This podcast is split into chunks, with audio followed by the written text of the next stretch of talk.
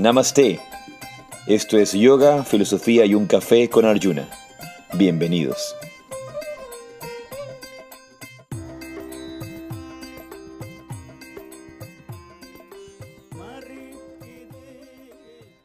Hari Om, Namaste.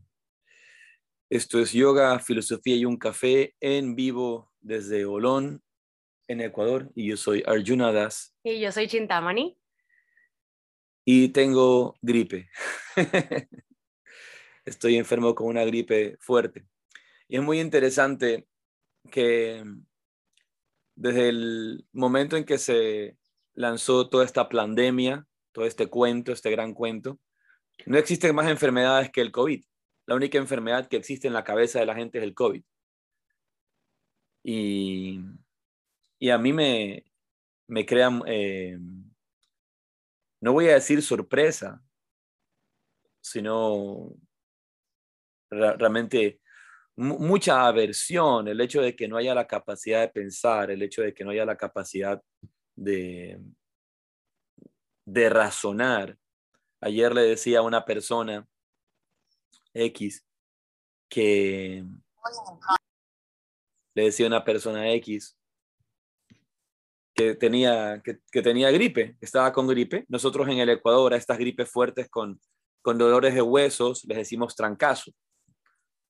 Un trancazo, es como cuando estás enfermo, con, con tos, con dolor de hueso, con dolor de, con dolor de las articulaciones. Y una persona me decía, eso es COVID, eso es COVID. ah, entonces el COVID me viene dando desde hace 30, 40 años, porque no es la primera vez que esto me da. Pero llega a tal nivel de incapacidad de pensar que frente a cualquier gripe te quieres hacer una prueba de PCR. No importa, no importa que el, que el que el Caris Mullis, el creador de la prueba PCR, haya dicho que no sirve, no importa que el propio creador de la PCR haya dicho que no sirve para diagnosticar una enfermedad, no interesa. Porque cuando se, se bloquea la capacidad de pensar y de razonar, ya no importa. No, no, me voy a hacer la prueba por si acaso. Y viene la pregunta, ¿por si acaso de qué? Si no sirve para nada. No, ¿y para qué? Yo también pregunto, nunca en mi vida he tenido gripe y me he hecho una prueba para saber que tengo gripe y ahí tienes gripe o alergia o tétanos, no sé, ya tienes, tienes que cuidarte, punto. Claro, no es más. Entonces, por favor, ninguno de ustedes, los que escuchan Yoga, Filosofía, un café, usen, usen la cabeza, usen el cerebro, piensen, no se hagan esas esas payasadas de pruebas. No se hagan esas payasadas. Es perder plata por gusto. No, no, no pierdan el tiempo. A menos que tengas que viajar y tienes la obligación de hacértela porque tienes que viajar. Eso es todo. Pero de ahí, cada vez que te da una gripe, ya, me da gripe. Entonces, he pasado con dolores de huesos, sintiéndome muy mal, en cama todos los días.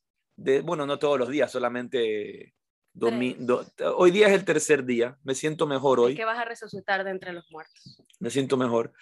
Eh, mi hijo Lucas, Lucas se enfermó, eh, él fue el que me, pasó esta, esta gripa y se sentía muy mal, pero allá ayer al tercer, al cuarto día, al tercer día ya se sentía bien, ya salió, se fue a jugar, a pasear y todo, ¿no?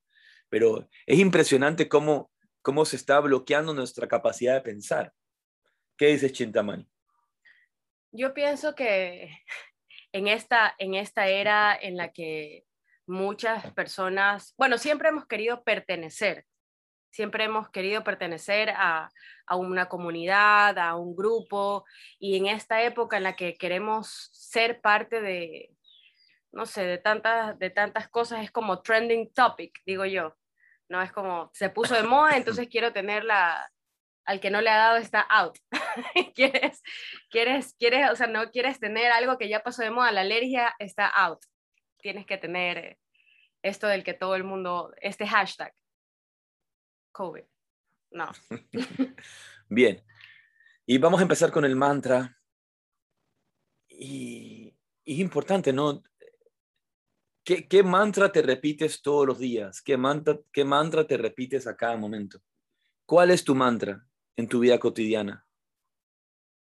Y regresar al poder del mantra, cómo el mantra me ayuda a evolucionar, cómo el mantra me ayuda a profundizar. ¿Qué es lo que te repites todos los días? Recordemos que una de las, una de las facetas del mantra es esta, esta acción de repetición, ¿verdad? Esta repetición. Que lo que busca es desarrollar una fuerza interna en lo que el mantra representa. Y como estoy enfermo, estoy un poco más filosófico. ¿Qué mantra te repites todos los días? ¿Cuál es tu mantra? Para tu vida cotidiana, para la vida diaria, para todo lo que tienes que hacer. ¿Cuál es tu mantra?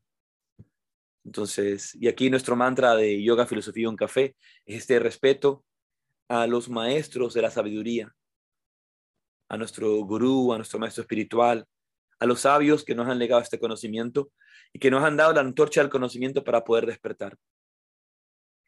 Entonces, Om Mirandasya Nyanangana Salakaya Militam Tasmai Shri Gurave. Yo ofrezco mis más humildes reverencias a mi maestro espiritual, a mis maestros espirituales, por abrir mis ojos, mis ojos con la antorcha del conocimiento cuando me encontraba en la oscuridad más profunda. Yo creo que deberíamos de pasárselos al, al chat, ese mail. ese mantra. iba a decir al mail ese mantra. sí, es súper sencillo, es parte de los mantras del Guru Gita. Y hay, hay muchos mantras en el Guru Gita, hay muchos, muchos mantras, muchas oraciones para honrar al maestro. Pero siempre recordando, y ya lo hemos hablado en otro podcast, lo hablamos bastante, ¿qué, qué es el maestro? ¿Qué, ¿Qué es un maestro? El maestro exterior es simplemente el reflejo del maestro interior. Lo único que busca el, maestro, lo único que busca el, maestro exterior es desarrollar en ti esa sabiduría que es el maestro interior. Descubrir auténticamente el maestro interior y no estar guiados, como, eh, como suelo decir, por el idiota interior, como decía Swami Veda.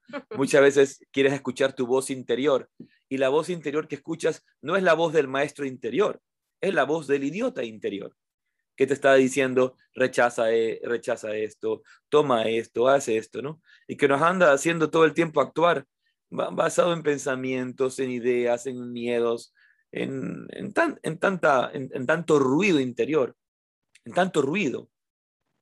Y lo que buscamos con la práctica espiritual, con la meditación, es justamente silenciar. Por un momento, si vemos en perspectiva nuestros días, si vemos en perspectiva nuestra vida, estamos llenos de ruido. Mucho ruido, ruido, ruido. Y no, y no es el ruido de afuera. Porque te puedes ir a una cueva del Himalaya y estar lleno de ruido. Lleno de ruido. El ruido no, no, está afuera, es el ruido que está aquí adentro. Tus pensamientos, tus latencias, tus miedos, tu ego, tu dolor, tu resentimiento, todo ese ruido. Y lo que buscamos con la práctica espiritual es silenciar todo eso, ¿sí? silenciarlo por completo. Y poder tener la capacidad entonces de ver la vida como es y disfrutarla y gozarla y, y sufrirla, que hay que sí hay que sufrirla también, porque no es cuestión de rechazar lo que no lo que no queremos, lo que no deseamos. Yo estaba pensando en, en, este momento que dices de la vida, hay que, hay que vivirla así, así como viene, y me acordaba de esto que estábamos escuchando en este momento aquí en Olón, eh, preparándonos para el podcast, y comenzamos a escuchar un, un lamento, un, lamento, pero de esos un poco desgarradores, ¿no? Eh, sí, yo escuché ese lamento y dije, ya, ¿quién se, murió, se, murió alguien? ¿Quién se murió? Y primero pensamos, escuchamos como un, un pequeño lamento y dijimos, será Bindu. luego escuchamos bien y es esos lamentos que vienen desde las entrañas y pensamos, se murió alguien y de hecho eh, me, conmovió bastante al, saber la noticia y luego pensé, wow, realmente así, así es la vida, ¿no?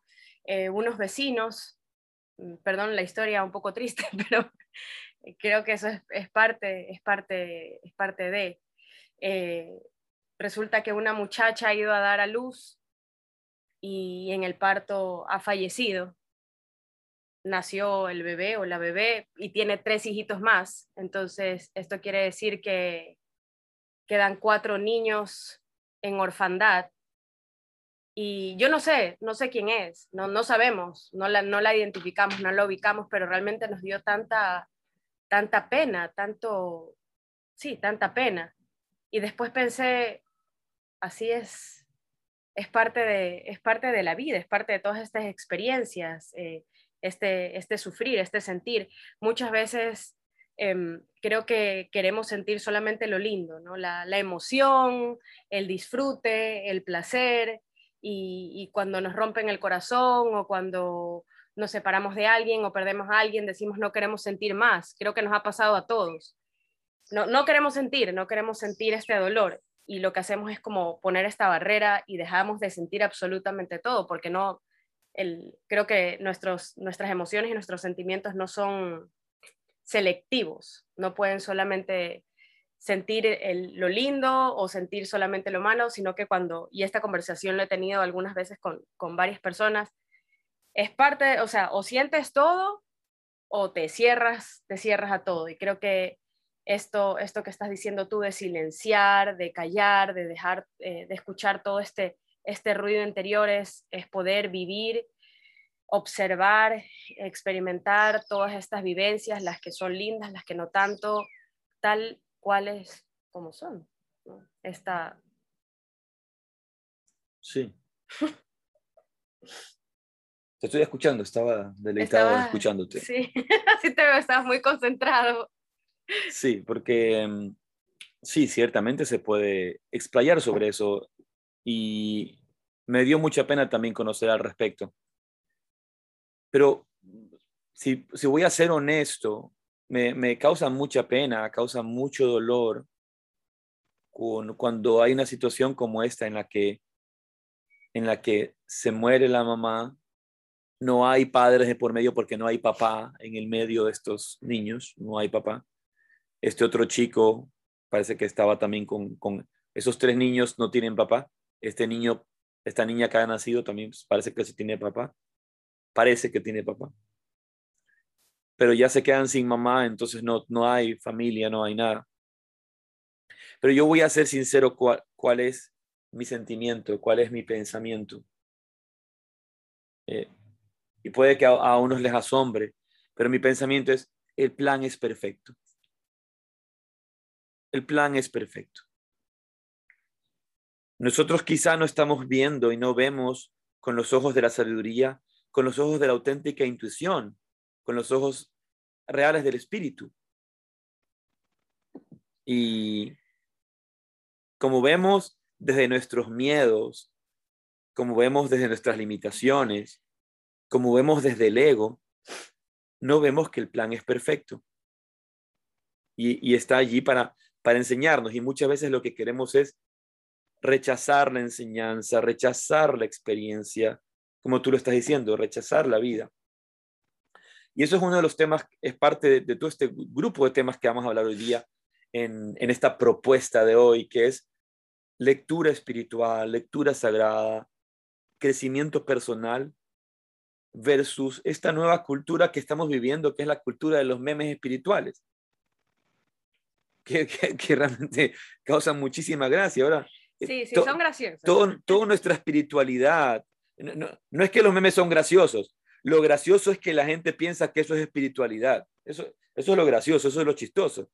Entonces tú ves que hay personas que se pasan todo el bendito día publicando meme tras meme tras meme de desarrollo personal, desarrollo espiritual, de grandes frases, como, como, si, como si tú las hicieras como parte de tu vida. Si, si realmente fueran parte de tu vida y, no es tal. Entonces, y, toda nuestra visión muchas veces de, querer de quererme sentir satisfecho con mi vida espiritual se reduce a un bendito meme. Qué gran satisfacción espiritual en un meme. Bueno, hay gente que cuando tú conversas y estás hablando de temas serios, eh, la otra vez lo, creo que lo hablábamos, ¿no? Estamos hablando de temas serios y, y, las personas muchas veces sacan sus, sus facts, sus datos, su información de memes. No, no es que en el meme no sé qué dijo, y nosotros así como, eh, ok, ¿cuál es tu fuente? El meme de la rana René, o el meme, eh, como el meme de Pepito, o el meme del señor el de la cara, ¿no? como, está, está, son chistosos, pero no pueden ser tus fuentes de conversación, pues, o tu fuente de sabiduría, el meme. Claro, es que no pueden ser tu fuente de sabiduría espiritual. Entonces, es interesante que estamos frente a un mundo y frente a grupos de personas espirituales, y seguramente habrá un montón que nos escuchan aquí en, en Yoga, Filosofía, un café, de, que, que están viviendo así. Yo se saben todos los memes espirituales, pero les preguntas cuál fue el último libro que se leyeron. Y fue el, el último que les recomendó el profesor en el, en, en el instituto, en el colegio, en la escuela. Ese fue el último libro que se leyeron. Chintamani, ¿cuál fue el último libro que te leíste? Eh, como es que estoy leyendo. Ya, en el último, en el último mes, ¿cuál fue el último libro que te leíste? Eh, Sister of My Heart, el Ramayana y otro que ahorita no me acuerdo. Ya, y, bueno, en los últimos tres, cuatro meses, yo me leí El Deseo Esencial de Javier Meloni. Vamos a competir. Me leí. ya me ganaste. Me leí el, el. Estoy leyendo ahora, estoy leyendo ahora un libro extraordinario sobre no dualismo, sobre Advaita, Advaita, escrito por un monje trapense cristiano.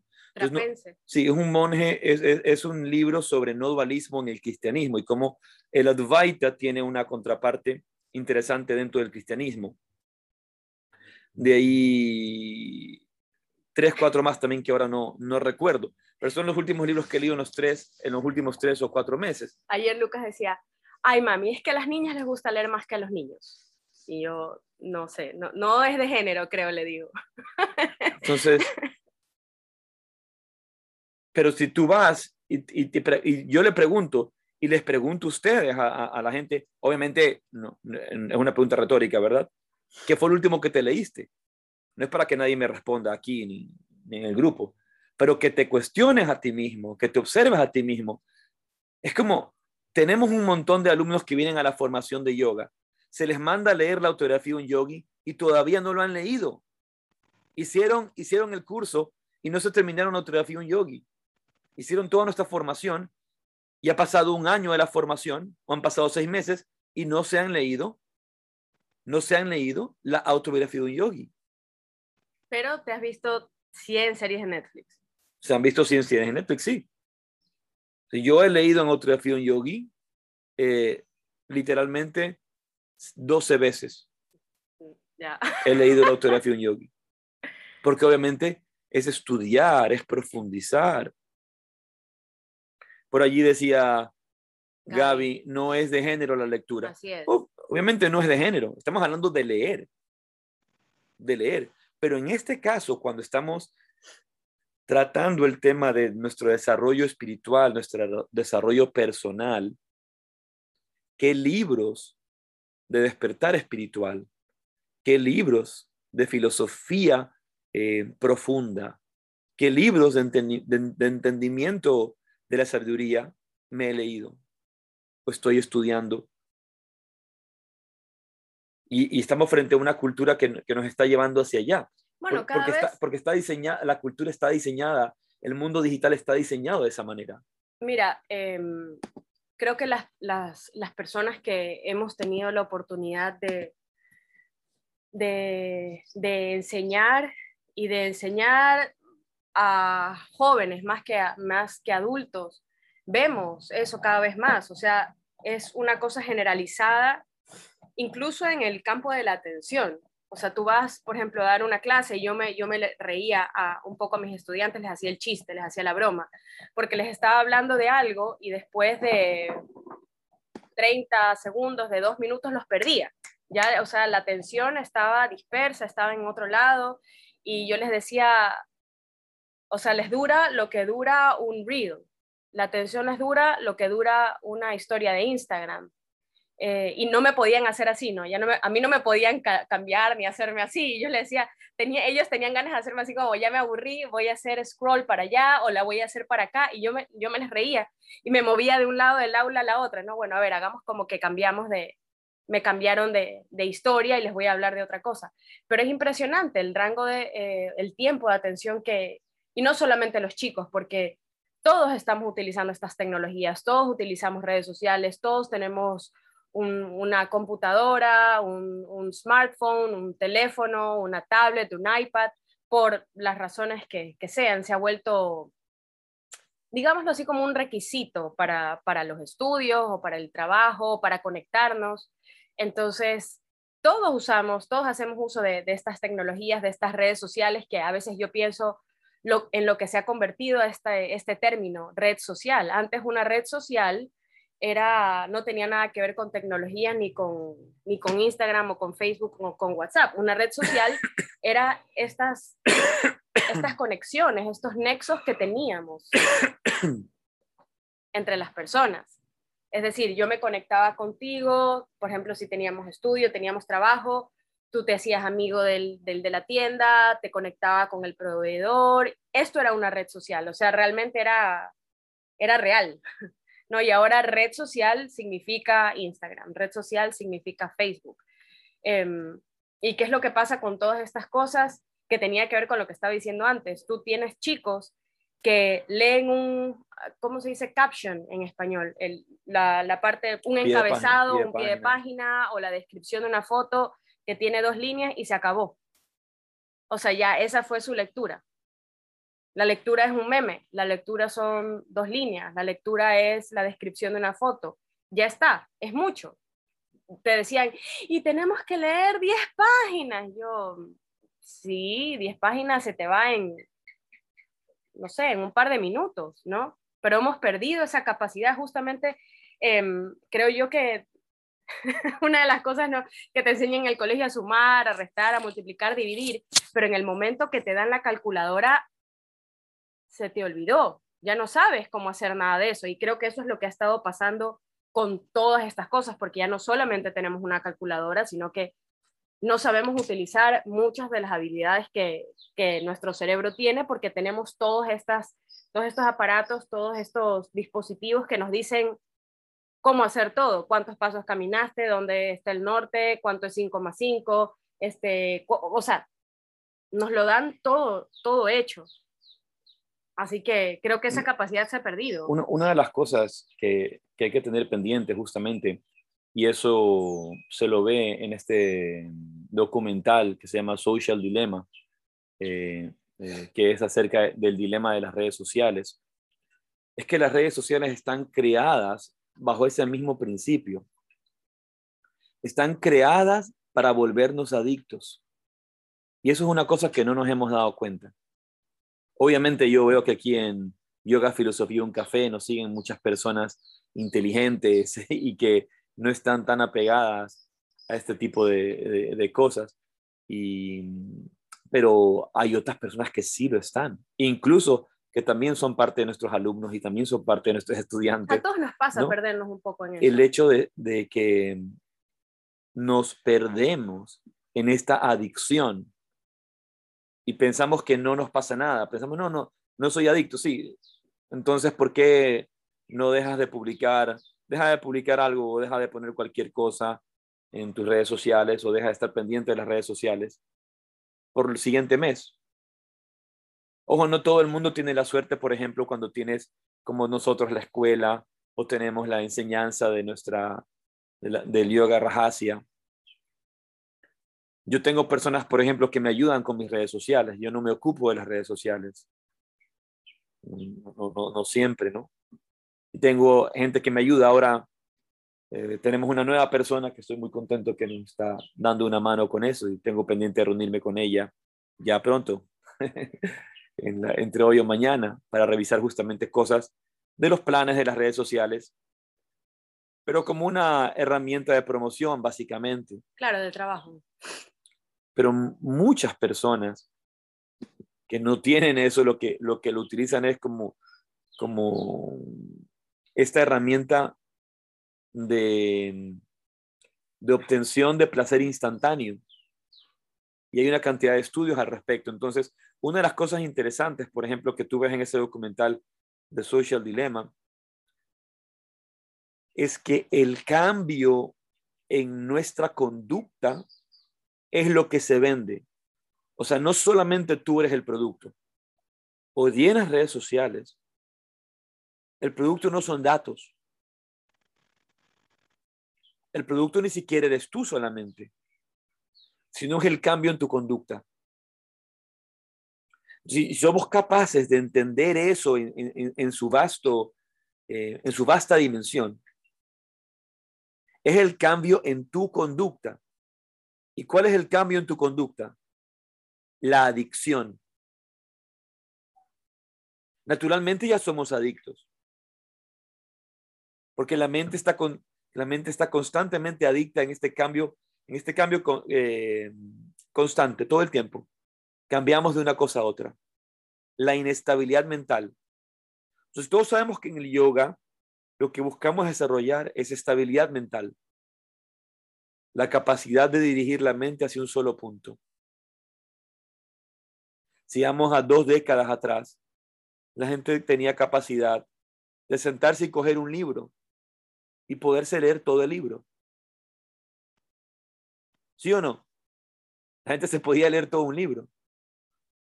Pero si vamos a la nueva década, ya la gente no se lee un libro. No hay esa capacidad de dirigir la mente, porque estamos acostumbrando a la mente a todo el tiempo saltar de una cosa a otra. Obviamente, aquellos que manejan las redes sociales se dieron cuenta de la, de la forma en que se maneja la mente hace, hace años, décadas.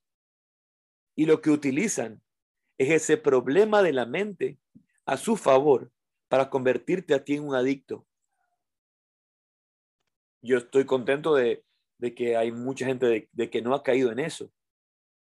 Gente que yo conozco, como la mayoría de gente que sigue nuestro yoga filosofía un café o que es parte de yoga rajasia.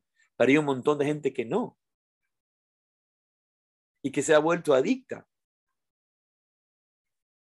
¿Y qué es lo que hacemos? Es reemplazar la, la capacidad de poder lidiar con el presente, la capacidad de poder aburrirte. Recién compartí este video de Marian Rojas en el que habla justamente acerca, acerca de eso. Excelente. En el que ya de por sí, ya de por sí, siempre creemos que la vida debe ser todo entretenimiento. Confundimos la felicidad con entretenimiento. Entonces, soy feliz en tanto y cuanto estoy entretenido. ¿Y qué es lo que no quiero estar en mi vida? No quiero estar aburrido. Y los papás siempre te dicen, no, abúrrete. es que estoy aburrido. Así pasa. aburrirse es parte de la vida. Como decía justamente en ese video, Marian, eh, Marian Rojas decía, nadie ha descubierto nada en el momento de estar entretenido. Nadie descubre nada importante mientras estás entretenido. En cambio, mientras estás aburrido, descubres cosas. Mientras estás aburrido es cuando la mente empieza a tener esa oportunidad de, abrirse, de comprender. Aquí voy a dar una definición, una definición eh, bastante eh, no ortodoxa la meditación es la capacidad de aburrirnos conscientemente. La meditación es la capacidad de aburrirnos conscientemente. De estar sentado haciendo nada y estar en paz. piénsalo, por un momento míralo de esa perspectiva, míralo de esa perspectiva. No hay, no hay nada que te entretenga en la meditación. No hay nada para entretenerse. Es simplemente estar ahí. No, simplemente estar allí. Y cuando estás allí, lo, tienes que estar, es como todo el tiempo repitiendo la misma palabra. Qué aburrido. ¿No? Qué aburrido estar repitiendo. ¿No? Por ejemplo, la gente que canta Hare Krishna, Hare Krishna, Hare Krishna, Krishna Hare Hare, Hare Krishna, Hare Krishna, Hare Krishna, Hare Krishna. Ya me pregunto, ¿de qué, de divertido hay allí? No, no hay nada divertido. Y uno de los mayores errores, justamente, por ejemplo, se, se habla en la filosofía del Zen, uno de los mayores errores que hay en la meditación es meditar con un propósito. Meditar con una meta.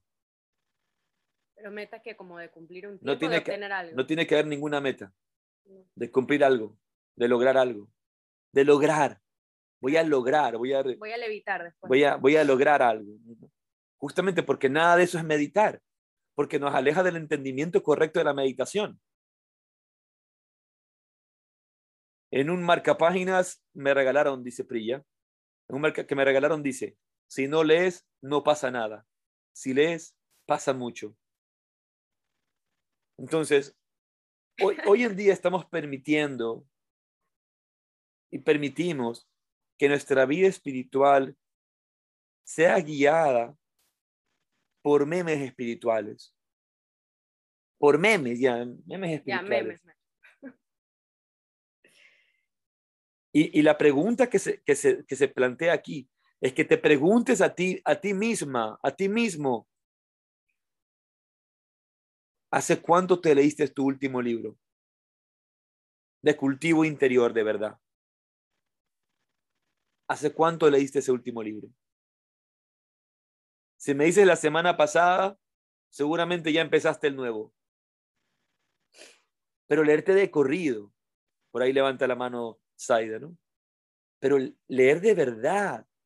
Y luego está la, la, la comprensión, ¿no? Porque también está, porque está leer y luego está comprender.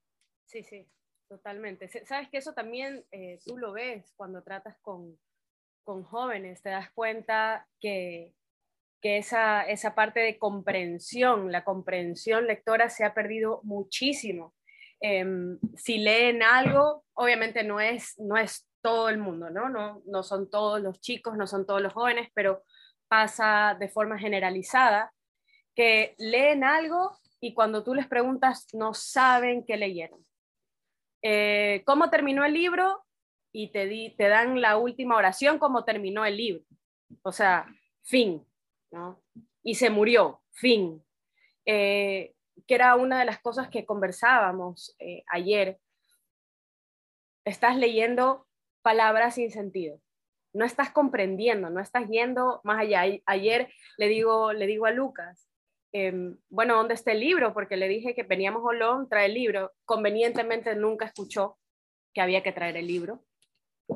Eh, convenientemente yo tengo aquí como 30, de los, justamente de los cuando estaba en el, en el colegio, eh, de los que mandaban a leer cuando estábamos en el colegio, que hacíamos análisis eh, literario. Entonces le presté uno muy, muy cortito y, yo le decía, bueno, este es corto, toma, léelo.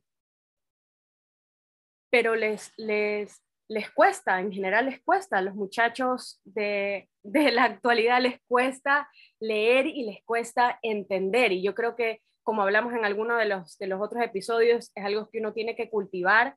O sea, tienes que, qué pena, lee, lee y si te cuesta, pues lo conversamos, lo, te lo leo, te pongo voz. Yo siempre hago eso, me encanta hacer la lectura dramática. Y justamente, y justamente una de las cosas ¿no? que, que- que estamos diciendo, el hecho de comprender la lectura, el hecho de comprender lo que está tratando de transmitir el autor.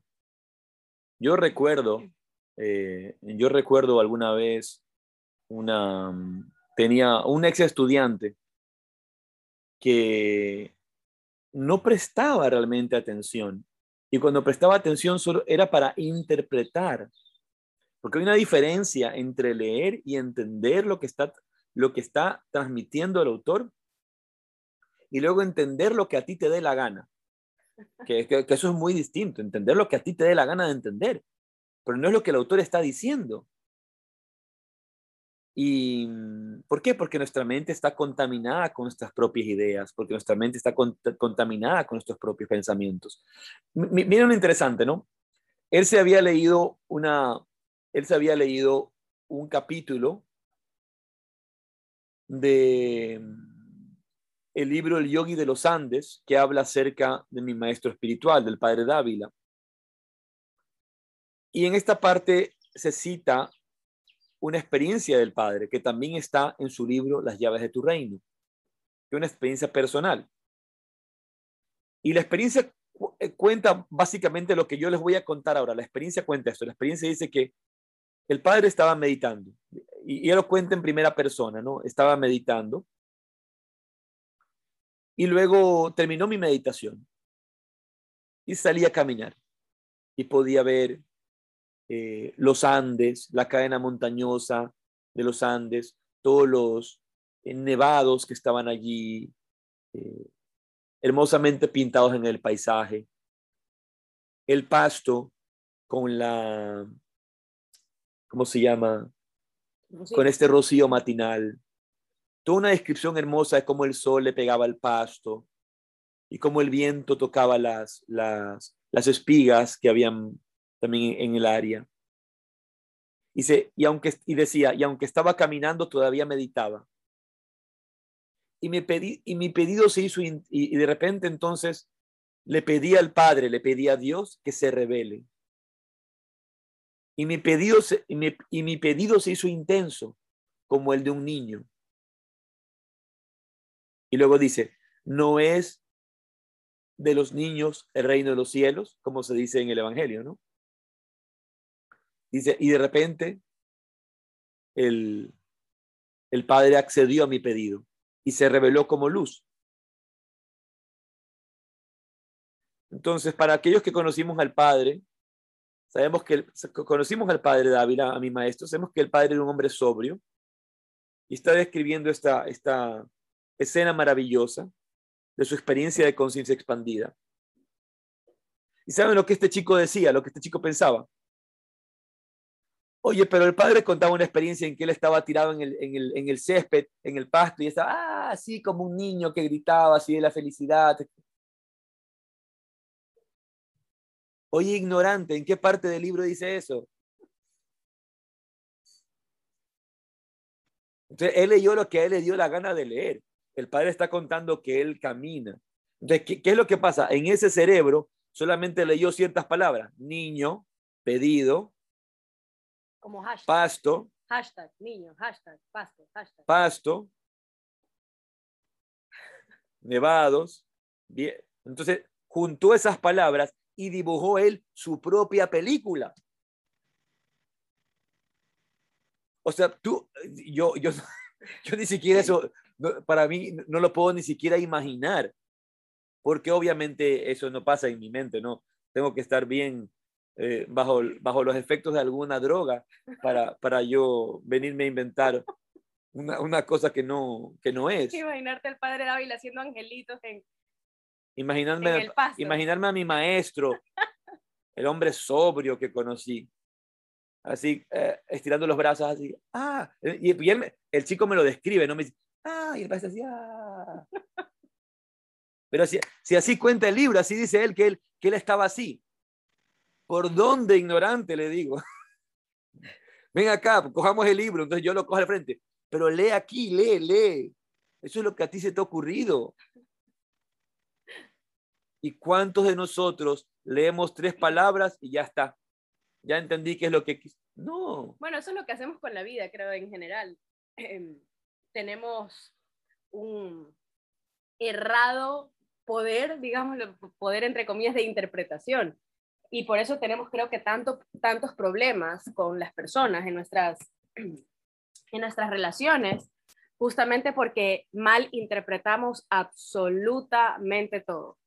Me, me miró, ah, es que me miró así porque, porque piensa tal cosa de mí, o, o me escribió de esta forma porque pues se, ha de haber imaginado que yo hablé con alguien y le conté tal problema. O sea, nos creamos, tenemos tal, tal capacidad de fantasía eh, mal utilizada, porque si la utilizáramos para, para crear realmente cosas productivas seríamos geniales, pero las creamos para, o sea, las tenemos para crear problemas mentales, tenemos un montón de, de problemas de comunicación y de relaciones por esa mala interpretación, porque nos inventamos, nos inventamos cosas. Creo que una de las primeras reglas prácticas que podemos dar, eh, que podemos dar, Laura dice, me recordó cuando le leo a mi hija de seis años un cuento al hacer la actividad de la comprensión, me cuenta todo menos lo que le leí. porque como niña la atención está en otra parte. Es normal, una, una niña de seis años la atención está en otro lado. Es muy común. Pero en niños de 35, en niños de 35 ya hay que ya hay que tener la atención dirigida, aprender a dirigir nuestra atención. Peor en niños de 50. El, hecho de llevar nuestra atención, de, poner nuestra atención plena en lo que hacemos. Entonces, lo, primero que podemos recomendar para fortalecer nuestra atención es dejar de ver las redes sociales. Dejar de ver el Instagram. Porque toda ese, esa acción que pensamos inocente, que pensamos que no es peligrosa, que pensamos que no es una acción que nos puede, que nos puede dañar nada, de estar scrolling, ¿verdad? ¿Cómo se dice scrollear? ¿Cómo se dice scrolling en español? Pasando, bajando. Estar moviendo para arriba para ver todas las fotos. ¿Qué sigue? ¿Qué sigue? ¿Qué sigue? ¿Qué sigue? ¿Qué hay? Lo único que está haciendo, lastimosamente, es destruyendo nuestra capacidad de dirigir la mente. Y esa, y esa es una capacidad. Eso es algo que se entrena. Yo tengo una cita. Entonces, tú si tú te entrenas en la meditación para llevar la mente hacia un solo punto y desarrollar ese, ese, ese gran logro, por así decirlo, del eka grata, la unidireccionalidad de la mente, el eka grata en la meditación, y por el otro lado lo destruyes cada vez que estás haciendo scrolling, scrolling para arriba, viendo las fotos. O, nos metemos a, ver los reels, reel tras reel tras reel, en Facebook, en Instagram. Entonces, realmente queremos avanzar en el desarrollo del cultivo de nuestra mente, de nuestra atención plena. Reduce el uso de las redes sociales por lo menos a un 10%. Quiere decir que el 100% que lo usabas, solamente quédate con un 10. Así, así de sencillo. La otra, vez eh, leía en, algún lugar, es como, por ejemplo, yo a veces me, encantaría coger y cerrar, ¿no? la única que yo tengo es Instagram, quisiera coger y cerrarla, y luego pienso, bueno, la necesito porque tengo que publicar ciertas cosas, eh, eh, si trabajamos con, con, con estas cosas, lamentablemente es la forma en la que tú haces saber eh, lo que estás haciendo. Entonces decía, ok, trabajas con esto, ponte un tiempo. O sea, a esta hora de, de 9 a 10 o de 9 a 9 y media es el momento en que tú vas a subir tu contenido, vas a chequear y después de eso se acabó. No, no más. Y sí, justo tengo una de un estudio que se hizo en, en Chile. Eh, en la clínica Las Condes, que es una, una clínica en, en, Santiago. Este es un estudio, es un, una cita de un estudio por dos doctores, eh, Elías Arab y Alejandra Díaz, que dice, el abuso de las redes sociales ha mostrado una asociación con depresión, síndrome de déficit atencional con hiperactividad, insomnio, disminución de horas total de sueño, disminución del rendimiento académico, aquí obviamente en las personas que estudian, repitencia y abandono escolar. También ha sido asociado con un amplio rango de problemas psicosociales. Estudios han revelado falla en la toma de decisiones en los adictos a juegos, por ejemplo, online. Los adolescentes que juegan de forma excesiva tienen menos capacidad de procesar el feedback o la retroalimentación frente a las decisiones, no considerándolo a la hora de tomarlas en la vida real. Se ha visto además fallas en los procesos de aprendizaje. En relación al desarrollo de personalidad, se ha registrado que a mayor gravedad de la personalidad, mayor es el riesgo de adicción. Y hay un trastorno psicológico que se llama de personalidad borderline y también aumenta el riesgo de ciberadicción. No, o sea, es, es clarísimo. E, e, es, clarísimo todos los, los, problemas que se dan al respecto de eso, ¿no? Alrededor de esto. Entonces, lo primero que podemos hacer es bajar el uso. No quiere decir que el teléfono sea malo, no quiere decir que la computadora sea mala, no quiere decir que el Internet sea malo. Estas cosas pueden funcionarnos, pero el hecho es eh, que estas cosas no están funcionando ya más para, para nosotros, a nuestro servicio, sino que nosotros estamos al servicio de estas cosas. Porque están, están diseñadas de esa forma. Entonces, ¿qué es lo primero que tenemos que hacer? Entender que estas cosas están diseñadas para volverme un adicto. Cuando yo entiendo que estas cosas están diseñadas para eso, entonces voy a tener muchísimo cuidado con cómo las utilizo, con cuánto las utilizo. Y segundo, si, si yo quiero realmente cultivar mi conocimiento, cultivar mi cerebro, cultivar mi mente, eso quiere decir con qué lo alimento. Imagínate, entonces estoy alimentando mi conocimiento con memes espirituales, porque obviamente, como tú eres una persona súper, ultra, lo máximo que espiritual, eres recontra que espiritual, todas las cuentas que sigues son cuentas ultra que espirituales, súper espirituales. Entonces, como tú eres todo espiritual, ¿verdad? Como tú eres todo así lo máximo espiritual, todas las cuentas que sigues son así. Entonces, todo lo que te sale es espiritual. Lo único que estás haciendo es allí viendo, viendo, viendo, viendo lo mismo todo el tiempo. Piensas que que, eso, que eso te, te, ayuda a crecer. Y lo que estás es simplemente en esa adicción. ¿Por qué? Porque por algoritmos, por algoritmos que se calculan en, el, en, el, en estas redes sociales, te van a mostrar lo que ellos te quieren mostrar para que tú te sientas de la forma en que ellos quieren que tú te sientas. Recontra espiritual. Y poderte vender a ti. Entonces tú piensas, no, yo estoy haciendo algo bueno. No, no sirve para nada. No te ayuda, no nos ayuda. Entonces, mientras menos tiempo les demos a eso y tengamos más tiempo para leer, vamos nosotros a cultivarnos y alimentar nuestro cerebro con el ejercicio de la atención, de dirigir la atención hacia un libro. Sucede mucho. Empezamos a leer un libro y no lo terminamos y saltamos a otro. ¿Por qué? Porque estamos acostumbrando a la mente a no tener la capacidad, la capacidad de dirigirse hacia un solo punto. Entonces, tú citas lo que le pasa a tus alumnos que no tienen la capacidad de leer 10 páginas de corrido. ¿Por qué? Porque la han perdido, porque la, la sociedad del Internet y de las redes sociales ha creado ese efecto y nos está pasando a todos. Eh, sabes que ahora, no sé si se han dado cuenta, pero antes nosotros em, en, en, YouTube o en Facebook o en Instagram o bueno, en, cualquiera de estos lugares virtuales, teníamos videos más largos. Luego lo fueron acortando, acortando, acortando, acortando. Es más, si te mandan algo por WhatsApp que dura más de tres minutos, ni siquiera lo ves, porque es como, no, ya vi, es que no, no lo terminé de ver porque duraba mucho. duraba mucho, era cinco minutos cada vez lo van bajando más. Son cosas de 15 segundos. ¿Por qué? Porque el, tiempo de atención cada vez es justamente mucho más corto. Entonces todo te lo tienen que decir en los primeros 15 segundos porque luego ya te dejaron de escuchar. Lo mismo con la lectura. Y bueno, yo sí comparto a veces memes.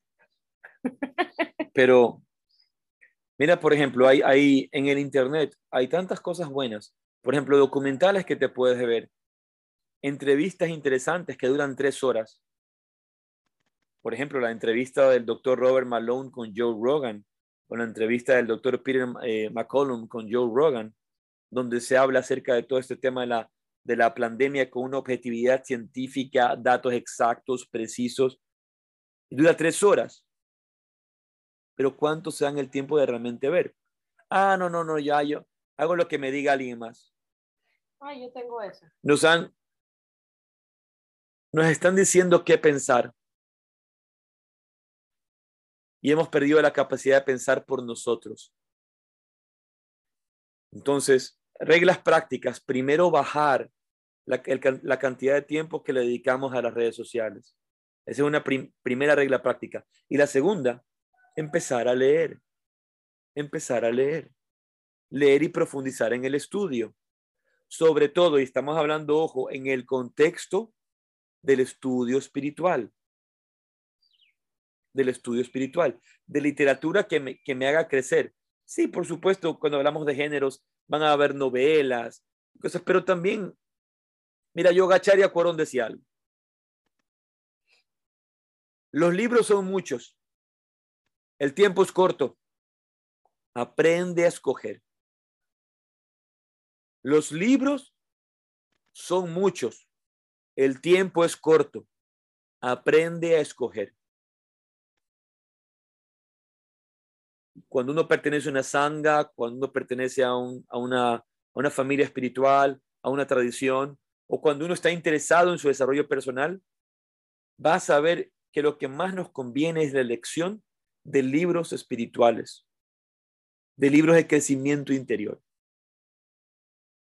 Y sí, de vez en cuando alguna novela interesante donde también haya conocimiento, donde también hay enseñanza, ¿no? Va a legarte, va, a legarte mucho, va a dejarte mucho. Pero el hecho de regresar a, esa, a ese cultivo interior donde los, donde los libros, la lectura y la sabiduría a través de los libros siempre ha sido esencial.